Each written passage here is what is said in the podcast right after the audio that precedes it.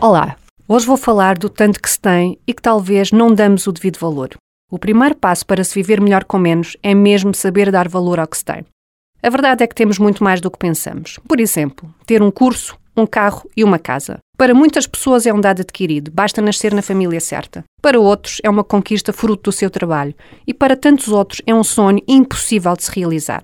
Parece consensual que tudo o que nos é dado de mão beijada temos tendência a não dar o devido valor ao ponto de nos queixarmos tanto que nos podemos tornar nos perfeitos insatisfeitos.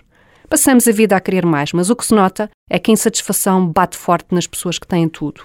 Por isso, e para evitar a frustração, o stress, a ansiedade ou noites mal dormidas, independentemente do que se quer vir a ter ou alcançar, é bom dar valor ao tanto que já se tem hoje. Valorizar o que se tem é desfrutar de tudo o que se andou a construir até agora. Seja a família, o curso, o trabalho ou a reforma, a casa, um companheiro ou uma companheira, os amigos, um animal de estimação, enfim, tudo o que possa conferir bem-estar. Esta base, que para muitos é um verdadeiro sonho, é por si só um excelente ponto de partida para qualquer coisa que se possa fazer para melhorar a qualidade de vida.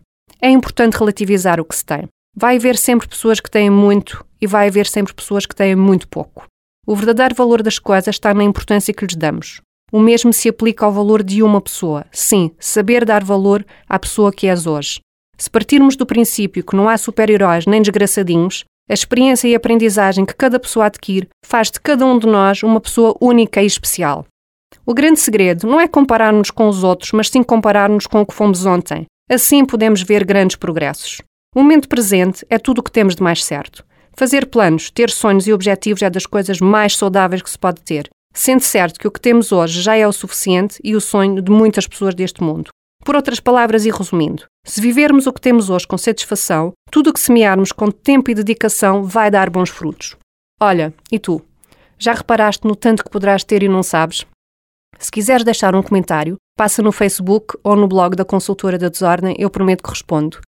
Espero que tenhas interessado por estes temas eu volto para a semana com mais ideias sobre viver melhor com menos. Até lá, dedico-te esta música dos Massive Attack, Be Thankful for What You've Got. Fica bem.